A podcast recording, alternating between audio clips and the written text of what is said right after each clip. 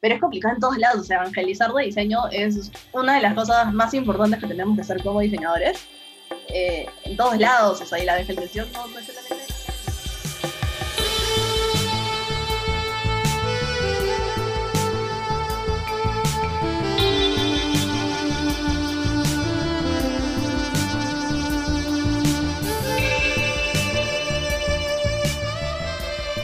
Hola a todos y todas, bienvenidos nuevamente al podcast más picante del diseño.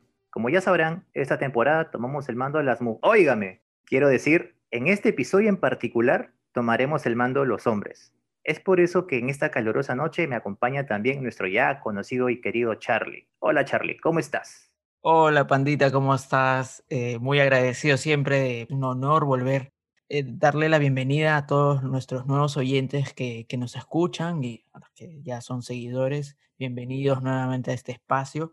Y bueno, en esta edición especial estamos aquí reunidos porque vamos a hacer catarsis. Como diría el gran David Bowie, vamos a apagar el fuego con más gasolina. Así que sí, esto se va a prender, esto va a ser fuego puro, puro, puro. Y para esto nos acompaña una súper invitada, es una súper nudista, actualmente trabaja como UX designer en Rima Seguros y he tenido el placer y el honor de trabajar indirectamente, pero trabajamos en algunos que otros proyectos donde justo hoy día vamos a hablar. El mito que hoy día vamos a, a desnudar. Es verdad que si no has estado en agencia, no sabes realmente lo que es ser diseñador. Para esto nos acompañamos la gran Andrea Rivas Plata. ¿Cómo estás, Andrea? Hola Charlie, ¿qué tal? Los años. Sí, bueno, los años, los años eh, no, han pasado, pero para bien, creo. Sí, de todas formas. Creo que han sido, si bien ha sido un tiempo que nos hemos visto, pero en verdad este, eh, todo ha vuelto a fluir de nuevo como, si hubiera pasado el tiempo. Sí, sí, sí. Bueno, tenemos tiempo ahí que, que no, no, no, no, conversábamos mucho, pero qué buen momento como para, para hacer catarsis aquí los tres un poco de nuestra aventura de lo que fue trabajar en agencia. De hecho, yo con Charlie, tanto contigo, hemos estado en un momento de nuestras vidas compartiendo el mismo lugar, así que esto se va a poner muy interesante, como ya bien decía Charlie. Estamos muy felices de tenerte en nuestro espacio de Estudiando el UX. Y bueno, como es ya costumbre de la casa, tenemos una pregunta hot. Dime, Andrea, ¿qué es lo que te enciende al diseñar? Enciende al diseñar. Particularmente es justamente la idea o el momento en el que descubro algo nuevo, es ese momento que digo, ajá, acá tengo algo, y de alguna forma como ese momento eureka, por así decirlo, cuando ya veo que el, problema empieza a tener cara de solución. Y básicamente es eso, justamente tratar de convertir, pasar problemas a soluciones. Excelente.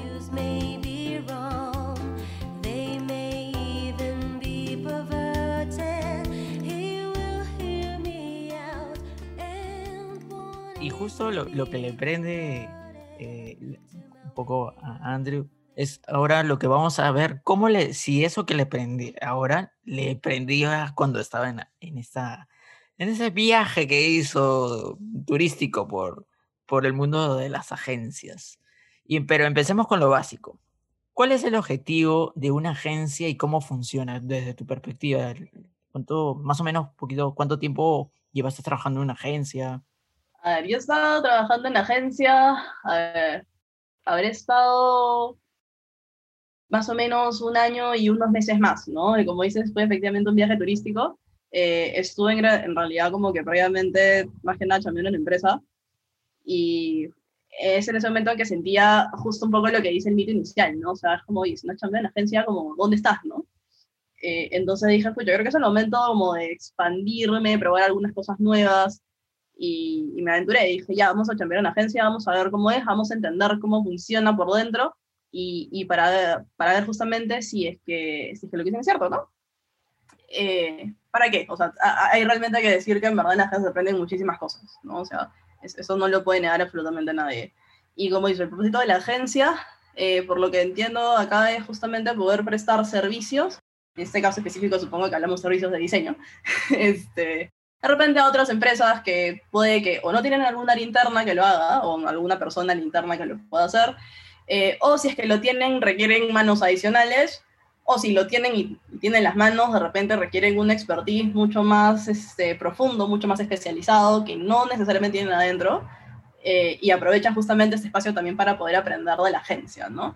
Entonces, depende mucho justo al momento en que lo requieran, pero sí, claro, vamos a hablar este, de, ese tipo de agencias que, justamente trabajan con diseño de, de producto, de servicio, eh, al menos por ahí va por ese lado, ¿no? Es esta oportunidad de proveer servicios y expertise eh, que tal vez en ese momento la empresa que lo estoy no, no, lo tenga necesariamente, ¿no? Excelente definición de lo que son agencias, Andrea. Es algo que uno ya va aprendiendo con la experiencia y los años, con bastantes cosas que suceden en el camino. Pero tú te acuerdas cuál fue tu primera impresión que tenías inocentemente antes de meterte a este mundillo, ¿no? ¿Cuál fue tu primera impresión? ¿Qué fue lo que te vendieron para que formes parte de tu primera agencia? Y, me gusta cómo, cómo dice eh, Banda, tu, tu, tu inocencia, te, te, recalca eso. Mucha. Lo primero, o sea, lo, lo que más te, al menos eso es particular, ¿ah? pero asumo que es algo que también a atraerle a mucha gente. Lo que más te atrae, o a mí me, particularmente me atrajo de la agencia, como te dicen, es vas a poder ver muchas áreas de muchos proyectos distintos, de muchas empresas distintas en mucho menos tiempo a que si saltaras de una empresa a otra, ¿no? Entonces, y eso creo que lo van a decir muchas personas de agencia que han tenido la, la oportunidad y en verdad el, el, placer de poder hacerlo, es que en algún momento vas a ver algún proyecto de, no sé, me invento, al sector educación, pasan tres o seis meses y estás viendo salud, pasan de repente otros tres meses y estás viendo, no sé, transportes, ¿no? Y así sucesivamente. Conoces un poco de todo y de hecho ese conocer un poco de todo te permite crecer mucho más rápido, tal vez incluso en menos tiempo, ¿no? Entonces, al menos para mí, eso es lo más interesante que puede traer la agencia al diseñador que, que recién está empezando, ¿no? ¿Sabes? Esa posibilidad de, de, poder tener un poquito de todo. Es casi un buffet de, de diseño, ¿verdad? yo me acuerdo cuando fui a mi primera entrevista, mm, de donde ya tú ya sabes dónde, este, me dijeron, ¿no? Este, sí, que aquí hacemos design thinking, eh, Google Spring, Design Spring, nosotros trabajamos metodologías ágiles, pero yo cuando entré no vi ningún post en la pared, dije, mm", y los veía todos metidos en su cabina, en su, como ahora trabajamos en remoto, ¿no? Pues, pero entonces era como que lo mismo, pero ahí en islas. Este, creo que acá hay algo sospechoso pero muy aparte de eso, bueno, venía yo del mundo corporativo, de trabajar para una empresa mucho más grande, transnacional. Entonces ahí era el, diseño orientado más a, hacer pantallas y, y, a, y cumplir los que desarrolla un poco lo, lo pivoteado. Entonces, sería que por ahí el tema ese de, de, de, aplicar un poco lo que había aprendido en el camino, decía, bueno, pues no, o sea, tendré estas cositas, pero puedo aprender, ¿no? Creo que creo que llegamos con eso, ¿no? Con la idea de poder aprender y, claro, que, la agencia tiene famosos deadline que son, uff, que tienes que correr y, tú dices, me matarían, este, dice Norman, si, si, si ve qué es lo que estoy haciendo, bueno. ¿Crees que las agencias tienen claro los perfiles que contratan? Porque a modo personal, yo siento que cuando van al, al tema buscar en Get o, o, en estas, estas páginas, cogen copiar y pegar, pero no hay un trasfondo. ¿Cómo, cómo tú lo ves? Depende mucho en verdad el tipo de agencia. Eh, creo que de repente algunas agencias o algunas consultoras, para tal caso, de tener, sí, tal vez los perfiles como mucho más definidos, pero pues sí, en general creo que no solo en la agencia, sino en el mercado en general tenemos un tema de que muchas veces no sabemos qué es lo que necesitamos. Sabemos lo que, qué es lo que queremos y nos queda clarísimo, ¿no? Y, y eso no ayuda a que que hay algunas palabras que estén muy de moda, ¿no? O sea, está muy de moda ahorita decir quiero UX, por ejemplo, ¿no? O sea, y, y no faltan anuncios que te ponen, como dices, en, en Get o en LinkedIn, que requieren UX, que tenga y te ponen requisitos totalmente random, ¿no? o sea, desde que sepa programación, que de repente también vea UI, pero lo piden solo como UX, que tenga X años de experiencia en un programa que tiene menos tiempo del que piden. este, pero sí, creo que ahí falta, como dices, de repente un tema de, alineamiento, ¿no? O sea, y un tema también es de tener expectativas.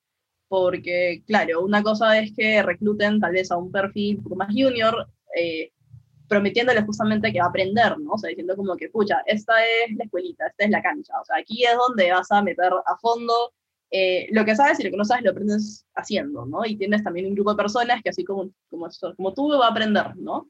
Pero muy distinto es, claro, o sea, llegar con esta propuesta, decirle a la persona que, que de alguna forma em, tiene que llegar sabiendo esto, esto, esto, esto acá, y luego esperando que solamente lo ejecute, eh, ahí es donde tenemos un problema, ¿no?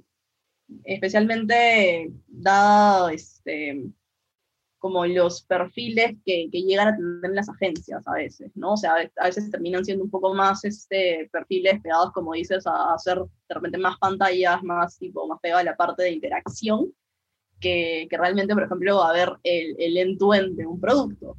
Eh, no se, de repente no se piensa mucho en ese momento en etapas de research o no se profundiza mucho a nivel estratégico, porque usualmente cuando un proyecto viene a una agencia, no es que viene un cliente, me encantaría si pasara esto, por cierto, diciéndole a la agencia, oye, en verdad tengo este problema y no sé qué hacer. Sería genial que un cliente diciéndome eso, o sea, ¿no? Como agencia, tengo un problema, por favor, ayúdame, trabajamos de la mano. Solamente lo que pasa es que viene un cliente que ya sabe lo que quiere, que no necesariamente es lo que necesita, y te dice, bueno, quiero una aplicación y quiero que esté en seis meses. ¿Cómo hacemos? ¿No? Entonces la agencia usualmente va a decir, ya, perfecto, hagámoslo. Eh, el tema es que cuando, y me ha pasado, empiezas el proyecto, tú mismo dices, oye, espera, esto no es lo que necesitas. pero el hijo que te va a decir, ya, pero, o sea, es por lo que te estoy pagando. Y ahí en, creo que entramos de nuevo ya como a modo catarsis de, de como historias de, de, guerra de agencias o heridas de batalla, pero, pero es un poco lo que pasa, ¿no? O sea, a la hora de la hora. Y, y bueno, creo que a, a, todos nos debe haber pasado en algún momento que hemos entrado un proyecto en la agencia y hemos dicho, ¿qué, ¿qué, está pasando? ¿no? Y es justamente porque la agencia termina jugando del lado un poco externo, ¿no? O sea, no estamos dentro de la empresa. De alguna forma, si bien podemos dar asesoramiento y podemos dar orientación, al fin y al cabo, quien toma la decisión es a la interna, ¿no? Este, y si él, a la interna de repente no tienen un equipo de diseño o tienen algún perfil que sepa de diseño, que pueda guiar por dentro y decirte sí, lo que dice la agencia es correcto, eh, pues ahí quedamos, ¿no? Sí, tal cual como dices, ese momento nos deja esa duda, ¿no? Que estamos poniendo lo máximo de nosotros para sacar el mejor resultado posible, pero al final el cliente normalmente tiene el contacto más directo con las cabezas de las agencias que con los equipos. Raras veces nos van a dar la potestad de tener un contacto directo con el cliente propio, pero también sabemos que esa es la parte externa de todo ese proceso, porque este cliente tiene también sus propios usuarios, ¿no? Tiene la gente para las cuales ellos existen. Y a veces nosotros, depende del proyecto, y según un golpe de suerte, las cosas pueden salir súper chéveres, un proyecto extraordinario que gane miles de premios, pero también puede ser un completo desastre. Y a eso va mi siguiente pregunta. Bueno, en realidad llegó la pregunta más picante que todo el mundo estaba esperando y que sacará polvo posiblemente. ¿Crees que las agencias de verdad piensan en lo mejor para sus clientes y en los usuarios de sus clientes? Dale con todo, por favor. Esa es una de esas preguntas que empiezan con un gran depende, en realidad, ¿no? Eh, depende mucho en verdad de la agencia y de qué tan maduro sea este, eh, su, su, mindset a nivel de repente de Human Centered Design, ¿no? si es que vamos a hablar de agencias de diseño particularmente eh, que trabajan con productos y servicios ya sean digitales o, o, o etcétera, ¿no? Eh, de alguna forma, eh, al menos como diseñadores, sí tenemos de hecho al cliente o al usuario, mejor dicho, o sea, en el tope de nuestra cabeza, ¿no? Y eso es lo que también quiero, quiero creer. Eh, entonces, cuando trabajamos o nos, nos, ha tocado ser de alguna forma parte de, parte de una agencia y tenemos un proyecto nuevo, eh, de hecho vamos a pensar en el usuario final, sí o sí. Entonces, eso es lo primero que vamos a hacer, ¿no? Para el momento de diseñar. Ahora, uh, también tenemos usuarios internos, que, que, es el cliente que nos ha contratado. Entonces, de hecho, van a dar menos en que tal vez la agencia, como a nivel de cabezas, va a ir tratando de, alguna forma meter ese equilibrio, tal vez velar en algún momento por el cliente interno y justamente eh, tratar de hacer ese balance también para que el diseñador no piense de repente sobre el end user, sino que también piense en el cliente este, interno, que es bueno, la, la, el cliente que nos ha contratado, ¿no? Entonces, en ese sentido, el diseñador, hay señores que también este, pues, efectivamente pueden, o bien tienen ese equilibrio para poder velar por ambos lados. Eh, ahora, sí he visto que ha pasado que a veces, pues, ¿no? O sea, eh, de repente la agencia a veces termina este, por, por, un miedo de no perder clientes, eh, puede a veces justamente tal vez tratar de, llevar la balanza por uno por otro lado, ¿no? Ahora, que tampoco son culpables todas, o sea, hay, como digo, hay, de todo en el mundo, eh, y no es, para generalizar tampoco, pero sí, pues, ¿no? Hay, hay momentos complicados y, de hecho entiendo que a veces puede ser una decisión muy difícil como, como cabeza de agencia decir, eh, bueno, tenemos esta alternativa y tenemos este proyecto y podríamos tirar para acá. El problema es que si tiramos demasiado de lado para el usuario, pues nos quedamos sin proyecto. y quedarnos sin proyecto también implica, bueno, tengo sueldos que pagar, ¿no? Y, esa ser una decisión de verdad, me imagino, súper, súper complicada. Pero lo ideal, evidentemente, como en todo, todo lado, es justamente tratar de llegar a un balance, tratar de llegar a un balance entre ambos, entre ambos usuarios, tanto el cliente final como, bueno, bueno, el cliente que tenemos como el usuario final. Eh, pero sí, claro, hay ciertos momentos en los que nos debemos haber sentido que, que de hecho a veces como diseñadores nos frustran, ¿no? Es como, ¿por qué están llevando de lado? ¿Por qué, llevan, ¿por qué como que jalan tanto para el cliente? ¿no? Tenemos que ir para el usuario. Pero bueno, eso pasa en agencia como también a veces pasa en, en ¿ah? este, a veces en corporativo también, o en empresa grande, ¿no? O sea, a veces sí, sí sucede que es como a veces terminamos sintiendo que jalamos para el negocio que, que para el usuario, pero eso creo que y es más frustrante porque estamos ahí mismo. Eso son, creo que es parte de, la, de las peleas internas y externas diarias de un diseñador en general. Sí, claro. Diseñador que no se mecha para lanzar el producto necesario, simplemente no está poniendo todo de sí, ¿no? No es un diseñador constante, insonante, ¿no?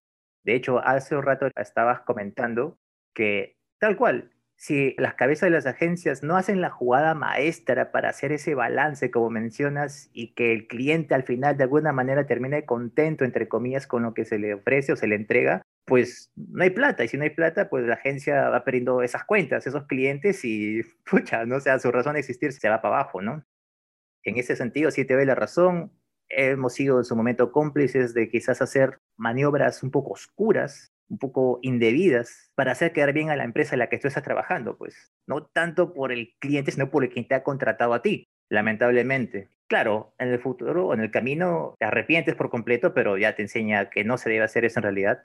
Sí, claro, es como, como en estas películas de Star Wars, ¿no? O sea, te, te entrenaron para ser un buen Jedi y al final te, te pasaste al lado oscuro ahí, ¿no? Entonces, es, es un poco lo que a veces como diseñadores, este, sobre todo los, los que, que, vamos iniciando en el camino, pues, ¿no? Porque muchos, creo que, bueno, aquí en Perú inician en, en, agencias, ¿no? Porque son, son los que más buscan este perfil, pero obviamente, ¿no? Entonces, de repente te sientes un poco confundido si realmente lo que estás haciendo es el diseño de experiencia más allá, si es UX, UI, Service Design, todos los demás roles, ¿no? Entonces, eh, yo siento que, hay una gran deuda ahí por parte de, las agencias, pero también mi pregunta es, eh, ¿qué diferencia hay entre una agencia y una consultora? ¿O son lo mismo? Gran pregunta. Eh, al menos como lo veo en el, panorama local, la consultoría termina siendo trabajos más de, valga la redundancia, consultoría. Este, entra a una parte un poco más previa eh, o sea, a las consultoras sí tienen la ventaja de que ellos sí vienen y le dicen, oye, tengo un problema. Entonces, parte de su chamba justamente es entrar en la empresa, quedarse en algún momento in-house, pues, ¿no? O sea, evaluando el problema, viendo, reportes, buscando, manejando data, y a la hora de la hora te presentan un reporte final que te dicen, ok, hemos este, hecho un assessment completo de tu, del problema que quieres venir conmigo, y hemos llegado como a esta conclusión, eh, y esto es lo que hay que hacer, ¿no? Este, este es el plan de acción que hemos hablado contigo, sugerencias, o sea, podemos ir con esto, evidentemente mejoras, y esto es lo que proponemos, y esto es nuestro, esta recomendación. Ahora, yo llego ahí al assessment, o sea, te, te muestro más o menos cuál es el plan y te lo marco todo a nivel estratégico, y si quieres, también lo podemos implementar. Eso es, otro, eso es otro costo y eso es otro servicio, pero justamente esa parte previa, ese assessment completo, es es la, la diferencia justamente por la parte de la consultoría, ¿no? Es, este, te voy a llevar casi de la manito en base a todo mi know-how, que es mucho más profundo, tengo un conocimiento de hecho mucho más especializado en ese tema, y te voy a decir, según las mejores prácticas del mercado y lo que he visto en mi experiencia, qué es lo que hay que hacer. A diferencia de una agencia que usualmente es como, bueno, ahí está trabajo, o sea, este, me, haces, me haces esta web, me haces esta aplicación, que puede de repente alguna agencia hacer un trabajo de consultoría en algún momento para algún proyecto, sí lo puede hacer. Pero usualmente más en su cancha está justamente llegar con, este, bueno, me gustaría, este, por ejemplo, que me diga, quiero armar una web, ¿no? O sea, o quiero armar una aplicación y, y bueno, pues, ¿no? O sea, es algo más de, de la cancha, de, de, del hacer, del ejecutar. Claro, buena definición ahí, ¿no? Porque causa mucho ruido tener consultoría y agencia. A veces uno puede confundir que la agencia es lo mismo que la consultoría, ¿no? Entonces, por, porque también ellos, la, la agencia gran, no, no sé si todas, pero todas se venden como consultoras, ¿no? O sea, ponen como, o sea, careta, nosotros somos consultores, ¿verdad? Pero cuando estás adentro, obviamente descubres que, que no era así, ¿no? No era, no era un osito cariñosito, ¿no? Entonces, este... Entonces era muy, muy diferente. Pero en tu estadía, en este viaje turístico que, que estuviste, ¿cómo evangelizaste el diseño de experiencia? ¿Cómo, cómo pudiste hacer esa, ese trabajo a pesar de que, bueno, teníamos los deadlines y todas estas cosas, ¿no? O sea, un disclaimer, la gente también hace chamba estratégica, pero de hecho el, sí, sí difiere un poco de la consultoría por ese lado. Eh, pero bueno, con la parte de la evangelización eh, es complicado, o sea, pero es complicado en todos lados. O sea, evangelizar de diseño es una de las cosas más importantes que tenemos que hacer como diseñadores. Eh, en todos lados, o sea, y la evangelización no, no, es solamente de la agencia. He tenido que hablarles a mi papá, o sea, desde que mi papá que me pregunta qué hago y tuvo que explicarle una y otra vez, igual que mi mamá, mi tía, mi abuelita todavía pregunta qué hago y tengo que explicarle como puedo. Ay, mi pobre abuelita. Pero está entendiendo, por suerte. Entonces, menos me he entendido hasta ahora bastante bien, ¿no? Y luego, escuchas trasladar ese, eso internamente a la agencia a nivel de mejores prácticas, ¿no? Eh, ¿Cómo así? Pucha, empezando por el tema de los tiempos. El tema de los tiempos es, es caótico en todos lados, no solo en la agencia, sino creo que en todos los trabajos que he tenido hasta ahora. Luchar por los tiempos es, es pesadito. Eh, también hay que saber cuándo ¿no? Es un tema también de negociación, ¿no? Porque ta, si a veces si nos mandamos con el proceso completo también puede ser complicado acabar un proyecto de menos de año y medio, ¿no? Pero sí saber cuándo es prudente sí este, alargar el tiempo, por ejemplo, de investigación, ¿no? O sea, o de repente el tiempo de testeo, tipo prototipado. En ese sentido, pucha, era bastante de conversar, bastante de sentarse, bastante de ir con fuentes. A veces no solamente, por ejemplo, yo, Andrea, lo digo, sino a veces sentarte a decirte, oye, ¿he visto ese artículo de Don Norman? O sea, por ejemplo, ha salido esto, por ejemplo, oye, McKinsey Design sacó este reporte, o sea, mira los beneficios, mira lo que se acaba de hacer a veces es bueno también ir con fuentes, ¿no? O sea, fuentes probables, estudios, este, que, que, no sea solamente, bueno, yo lo digo, sino en verdad, escucha alguien que realmente se ha metido a estudiar esto a profundidad, eh, ha sacado esa conclusión y, y, por ahí podemos empezar, ¿no? Es un trabajo constante también, o sea, no solamente es sentarte un día y decir, bueno, hay que hacer el proceso completo, sino a veces hay que hacer medio ladillo, ¿sabes? hay que ir varios días seguidos, hay que, escucha, cada vez que puedas, aprovecha para ejemplo, de esto. Entonces es un trabajo constante es un trabajo también de, de, estructura, porque a veces lo que te queda, pucha, es arma tu PPT con el proceso de trabajo, exponla cuantas veces la tengas que exponer, practícala, incluso o sea, aprovecha los espacios para agarrarte a ti misma de piloto, termina siendo este, casi conejillo de indias con tu propio proceso, ¿no? O sea, porque tienes que probarlo tú mismo y no solamente probarlo, tienes que mostrar que hay resultados. Entonces, a veces incluye horas extra en algunos, casos, eh, porque tienes que justamente estructurar este proceso, demostrar que funciona y mostrar evidencia visible de que el proceso funciona y que nos trae algún tipo de beneficio. Y es un trabajo largo, pero es un trabajo bonito. En eso te doy completamente la razón, Andrea.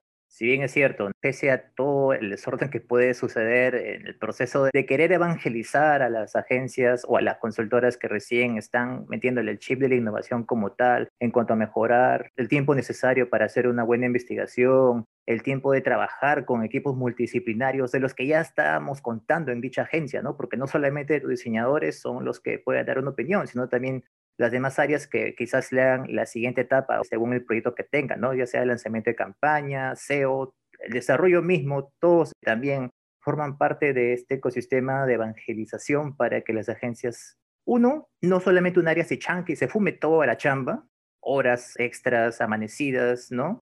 Sino que en verdad el trabajo se sienta más colaborativo y la gente también que trabaja ahí comparta la chamba entre disciplinas y se sientan cómplices y más animados en trabajar de esa manera. Por lo tanto, yo quería preguntarte también, ¿no? ¿Cuáles serían los pros y contras en trabajar en una agencia ¿Y qué recomendarías a un diseñador que recién quizás empiece en este mundo, ¿no? que recién va a tener su primer empleo en una agencia? Ahí voy a empezar con los pros, que de hecho, eh, sí, o sea, dentro de todo, en verdad sí una experiencia, para mí al menos, bastante, bastante bonita y cosas, es algo lo que he aprendido bastante.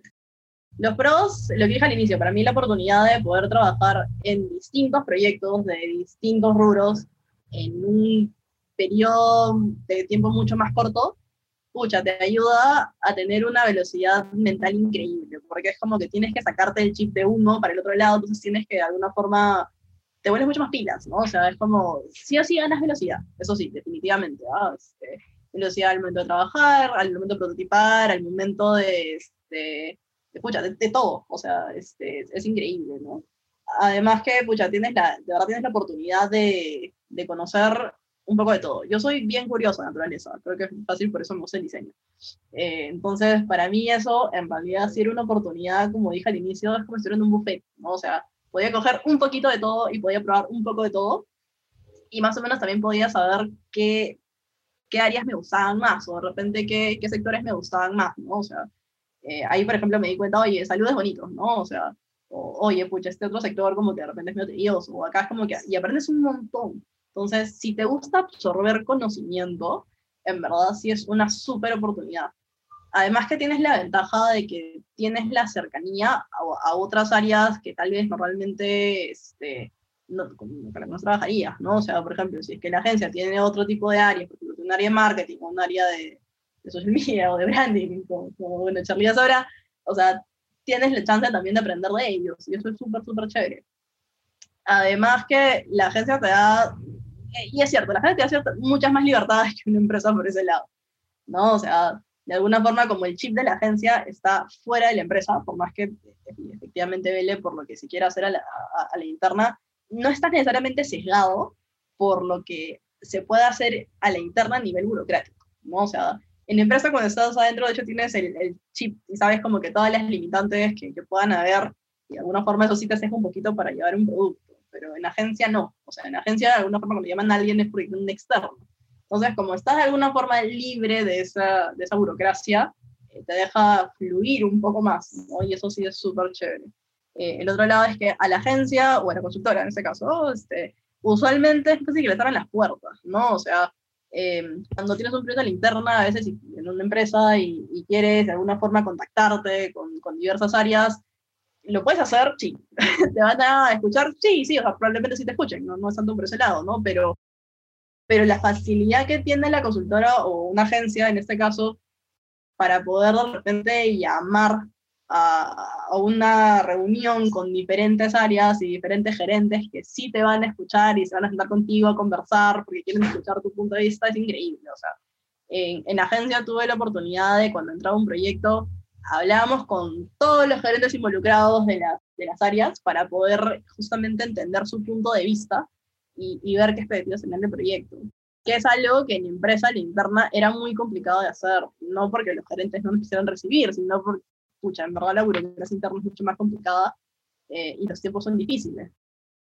¿no? Entonces, eh, en ese sentido, como esas son para mí una de las ventajas más chéveres de las agencias. Además que en verdad los, de alguna forma la cultura interna de esa agencia suele ser más juguetona.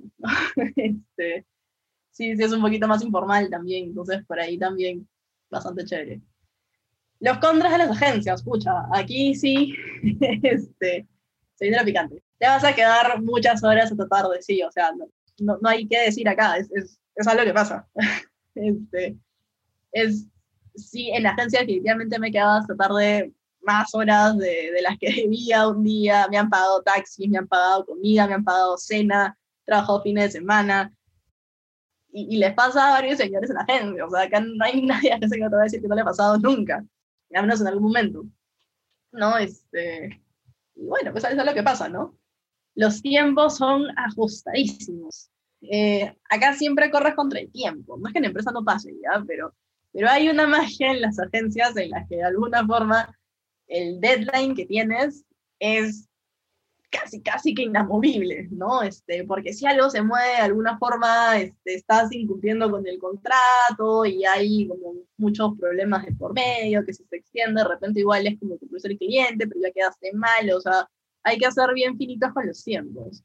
En, en empresas, si bien no, los tiempos son importantes, de alguna forma si el proyecto se aplaza, al fin y al cabo, bueno, pues quizás se aplazó, qué pena, ¿no? este, a alguien le caerá alguna reprimenda, sí, pero más allá de eso, este, no, no, pasa mucho tampoco, ¿no? Las líneas de carrera son complicadas a veces, eh, también porque de alguna forma se termina pasando también de, de, un proyecto a otro, salvo asumas una posición de lead, más allá de eso, en verdad la línea de carrera también es muy plata, entonces la gente en, la agencia termina rotando un poco más rápido, eh, las pagas suelen ser menores, también los sueldos son mayores en, en empresa y en corporativo, también si de alguna forma este, quieres algún tipo de aumento, probablemente tengas que buscar otra chamba. Porque ya no son tan sustanciales, pero bueno, así es la vida, no es parte del aprendizaje también, ¿no?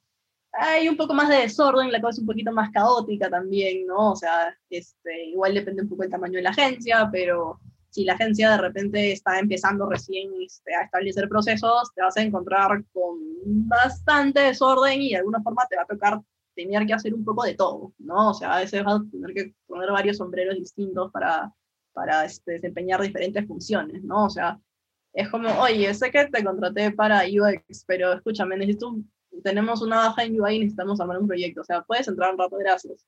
Sí, sí, o sea, sí, sí me acuerdo de, de, de, haberte visto con miles de sombreros justo cuando, cuando yo entré a trabajar en esta agencia, este, yo te veía pues ahí, ¿no? sombrero UX, sombrero service, sombrero UX UI, este, eh, hasta, hasta consultora de procesos, de branding, de todo, o sea, eras ahí un pulpo andante, me acuerdo, siempre, pero siempre la predisposición de ayudar a las víctimas que habíamos caído ahí en las redes, ¿no? Pero la primera semana te tratan así, súper chévere, súper siga, que hacemos toda la metodología, ¿verdad? te mandan tu onboarding, todo, ¿no? Te presentan toda la cultura de la empresa, cuál es lo chévere de trabajar aquí, que somos así, así, te vas a divertir, que somos amiguitos, ¿no? Tal cual, tal cual. Sí, pero de ahí, te tiran así, al, al como el, el, Coliseo eh, de, Roma, te tiran a los leones, plato, Y eh, yo me acuerdo ahí que, que Andrea, pues, este,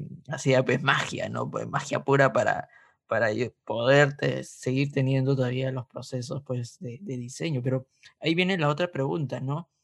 Este, a veces, muchas veces, sobre todo, tenemos que, hay un montón de procesos, eh, tanto lo que tú aprendes como lo que también puedes ver en internet o leer. Entonces, cuando estás en un, como diseñador, tu agencia te has dicho algo muy importante, tú creas tu proceso, pero ese proceso lo pones como que especie de prueba y obviamente tienes ahí a, la gente que, que, está como que pisándote los talones. ¿Qué recomendaciones le darías? O sea, ¿qué desde tu perspectiva, tu experiencia, qué cosas debería contener ese proceso? A ver, ¿qué debe tener el proceso? Ah, para empezar, hagan bastante bien su investigación, porque van a tener que sustentarlo con bastantes fuentes. O sea, aquí de nuevo, no solamente es a mí se me ocurrió hacer esto, sino es, bueno, se me ha ocurrido esto en base a, no sé, de repente me invento, este, vi el Double Diamond, me parece, me parece chévere cómo funciona, proceso de ingeniería también no sé cómo funciona, este, Human Design también no sé cómo funciona, oye, el UX podría funcionar acá. hay que conocer bastante, o leer bastante de, procesos de diseño para entender en qué momento funciona mejor cada uno, ¿no? O sea, eh, a veces queremos, eh, ya pasado un momento me acuerdo que que, a la agencia le, dio ese por hacer design sprints, pero no es algo que funcione de repente en todos los contextos, ¿no? Eh, pero sí tener como un buen surtido de procesos nos, nos ayuda justamente a, a, saber cuándo utilizar cada uno. En ese sentido, este, yo soy bien, bien tradicional por ahí, o sea, a veces veo algo de Human Centered Design, me gusta, lo uso. Si este, algo, de repente el proceso del Diamond me parece más interesante, lo, lo, lo lo uso, ¿no? Eh, pero parte, por ejemplo, de, de, conocer a generar procesos de diseño, ¿no? O sea, partimos de la empatía. Eh, tenemos que primero entender este, para quién estamos diseñando, cuál es el problema, entender bastante bien el problema, ¿no? Y de ahí este, ya podemos ir justamente a, aterrizar de repente un poco más este, a, nivel de ideas, a, armar propuestas, luego podemos prototipar y luego podemos testear. O sea, ya sea cualquiera de los mil procesos que existen actualmente, porque tampoco la idea es reinventar la rueda, porque no vamos a demorar mil años en hacer un proceso único, específico para nosotros, pero sí es entender em, justamente la importancia de escuchar al usuario, escuchar a las personas que están alrededor nuestro, eh, entender sus necesidades y sobre eso comenzar a plantear soluciones. Y súper importante testear nuestras propuestas. O sea, sí hay que tener un espacio para, para eso, ¿no? Y a veces es algo que, que en, en, algún momento nos ha fallado a todos, y sí recuerdo personal, especialmente en la agencia, a veces por los tiempos, la gente quiere ver recortes de tiempo y lo primero que se vuelan son los testeos. Y por favor, no, si, si hay que volarnos algo, por favor, que, que, no sea esto ni que sea la investigación, porque si no, estamos cometiendo eh, errores que, que, después nos salen caros, ¿no? O sea, se supone que, como agencia uno tiene alguna forma que, que, representar justamente que está entrando porque tiene una expertise que, que la empresa internamente no tiene, y si es que vamos con un producto que no ha sido testeado o que no ha sido investigado correctamente, o sea, que realmente no se le dio tiempo, simplemente no se hizo, porque a veces pasa y simplemente estiman los tiempos basados en, este, en el tiempo que toma hacer el producto, más no en lo que toma conceptualizarlo y probarlo, que después terminamos dándome la cara por un producto que o no sirve o nunca sale. ¿no? Entonces ahí, por suerte, casi todo está online. O sea, ahorita es herramienta maravillosa, tenemos acceso a absolutamente catálogo de, casi todo. Eh, y, y, pucha, sobre eso, es, básicamente, el proceso es simple, pero más, más que tener de repente un PPT armado, como que con todos los puntos a hacer, o tener un catálogo de diversas herramientas a utilizar, que igual es súper útil, por cierto. Si, si, alguien quiere hacerlo, también hay bastantes páginas. Este, creo que el, Design Kit también, IDEO tiene un Design Kit que también tiene bastantes herramientas para todos aquellos que quieran ver algún tipo de, de, este, por ejemplo, alguna herramienta, un icebreaker, una facilitación, este, o algunas herramientas para, para hacer cualquier tipo de proceso de, diseño, es este, tener el mindset, que, que, es lo más importante, ¿no? O sea, y, y sobre todo creértela. este, la seguridad es súper importante para presentar un proceso de diseño, porque si es que de repente lees algo, eh, te gusta cómo funciona, lo pruebas, realmente sustentarlo, te, no, no, no, crees, se te cae, se nota que no tienes confianza para presentarlo o que no te lo crees, lo van a bajar, por, por más que el resultados, ¿no? Entonces creo que por ahí deberíamos ir en verdad. Es como que tener el mindset bien claro, o sea, tener realmente el pensamiento de diseño como tal súper claro. Eh, creer en el proceso, también entender cuándo a veces es bueno modificar partes del proceso para lo que nos corresponde en ese momento y saber cuándo usar qué y cuándo no usar cada cosa, y eso es en verdad ensayo error. Así es, tal como lo escuchan, querida audiencia, el ensayo y error en el proceso de diseño también se aplica incluso en las agencias. Y acá es donde se hacen más experimentos. Es el momento de tu vida donde puedes equivocarte varias veces para que puedas dar el siguiente paso posteriormente a las grandes ligas, como debe ser. Y dicho esto, quería llegar a la siguiente pregunta. Bajo tu experiencia, Andrea, ¿es necesario haber trabajado previamente en una agencia para ser un buen diseñador? ¿Y qué tips nos darías para romper este mito? A ver, para, para ser un gran diseñador en realidad no necesitas haber pasado específicamente por ningún lugar. O sea, en realidad las experiencias que tenemos conjuntos de todo lo que hemos hecho anteriormente son los que nos hacen buenos diseñadores. Que no quita que una experiencia previa en agencia, de hecho, te ayuda a ampliar un poco el panorama, a conocer diversos sectores que previamente de repente no pudiste haber conocido en, si hubieras trabajado solamente en una u dos empresas. Y te ayuda también a agarrar cierta velocidad para algunos procesos, pero también a ser más este, ¿cómo, diría esto? O sea, este, como saber trabajar tus recursos, ¿no? Porque a veces, eh, si es una, una, agencia o una empresa pequeña incluso, que no puede ser una agencia, tienes que trabajar con menos recursos. Entonces, te las ingenias para poder sacar cosas de la nada. Es casi como tuvieras un sombrero de mago y tuvieras que sacar un conejito. Eh, algo que en empresa grande usualmente pues, tienes más facilidades, ¿no? O sea, no, no, es tan necesario que tengas que ingeniártelas de cero, eh, salvo tengas una área que no tenga nada de presupuesto y ahí sí, mis respetos pero, pero sí te hacen ciertas cosas, ¿no? O sea, que sea necesario para ser un buen diseñador, o sea, no. o sea, eh, pues toda tu experiencia previa te ayuda a ser el diseñador que vas a ser. Y en cada experiencia que tengas tienes que tratar de sacarle el jugo al máximo, ¿no? O sea, mi paso por agencia fue, fue un tema de oportunidad, eh, que he hecho por más de la catarsis que podemos hacer ahora, en realidad no le cambio por nada, porque todas las experiencias que tenemos nos ayudan a ser las personas que somos ahora. Nos enseñan cosas que, olvídate, o sea, este, en otra oportunidad no las pudieras haber aprendido, ¿no?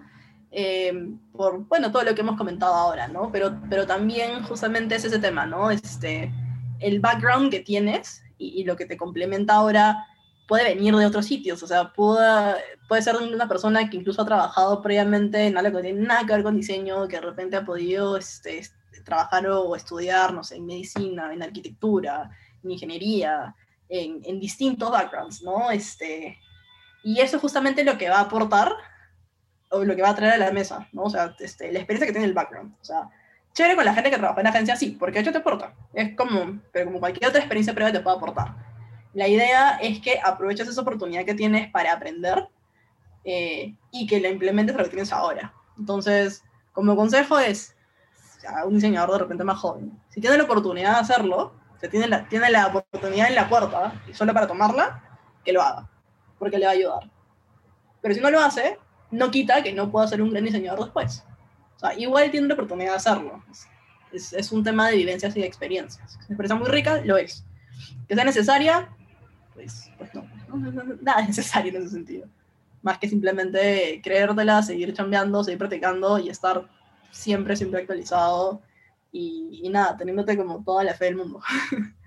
Con que tengan toda la buena fe del mundo, que tengan las energías, perder el miedo, como tú dices, ¿no? Lanzarse nomás a la piscina, porque al igual las personas que no hayan venido de este rubro de todas maneras también van a tener su propio camino, sus propios retos que van a lograr hasta convertirse en un UX designer. Y a la hora cuando ya uno se convierte en el UX designer, ese background, según el camino que ha tenido, lo va a orientar por donde más se le acomode.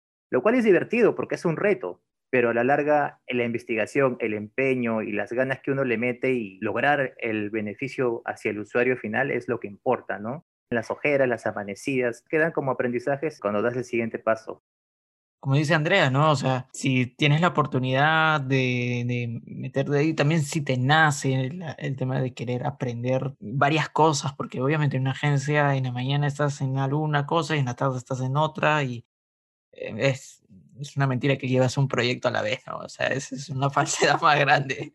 Se lleva dos proyectos o hasta tres, ¿no? O cuatro, ¿no? Como acá Andrea llevaba pues cinco, seis, pero son, son, aprendizajes, o sea, como dices también, no necesariamente es para todos, o sea, hay gente que sí de repente puede decir, oye, es que en verdad he escuchado esto o he escuchado también de, algunos amigos que esto no es lo mío, no lo voy a hacer, prefiero trabajar solamente en empresa, pues, o sea, adelante, o sea, también depende mucho si es algo que, que, realmente quieres hacer, ¿no? O sea, si realmente este, quieres de repente aprender mu mucho en poco tiempo, hasta dar un poco de velocidad, este, de alguna forma trabajar en un ambiente que sabes que es un poquito más quemado, porque en verdad hay que ser sinceros también, o sea, el, el, es fácil quemarte en agencia porque de verdad tienes bastante carga en muy poco tiempo.